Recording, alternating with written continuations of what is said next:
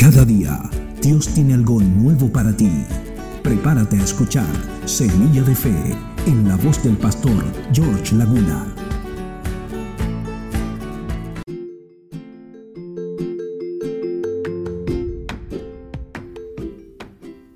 Y esta es la confianza que tenemos en Él, que si pedimos alguna cosa conforme a su voluntad, Él nos oye. Primera de Juan capítulo 5 verso 14.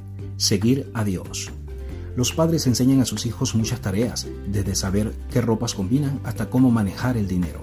Pero es posible que la habilidad más importante que podemos enseñarles sea cómo seguir la dirección de Dios. Tenemos la bendición de que nuestro omnisciente y poderoso Padre Celestial está dispuesto a darnos a conocer su camino. Dios quiere revelarnos exactamente qué hacer en cada situación. De hecho, Él promete en su palabra, te haré entender y te enseñaré el camino que debes andar, sobre ti fijaré mis ojos. Salmos capítulo 32, verso 8. Veamos cómo podemos discernir la voluntad de Dios en cada encrucijada. El primer paso es asegurarse de que nos hemos arrepentido de todo pecado. Tratar de escuchar a Dios mientras hay iniquidad en nuestro corazón es como usar una brújula indescifrable.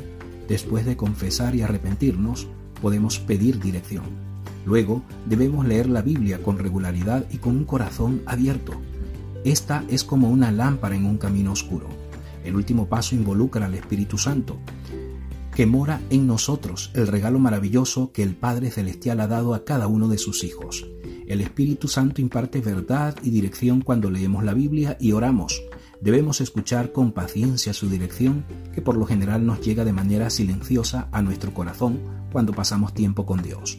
Al pedirle al Señor que nos indique su voluntad, no debemos esperar respuestas inmediatas. La disciplina de esperar forja el carácter, mientras que precipitarnos nos hace perder lo mejor de Dios. Tómese el tiempo para buscar el plan del Señor para su vida, pues Él le proveerá lo que necesite para seguirle. Soy el pastor George Laguna y te invito a que oremos juntos.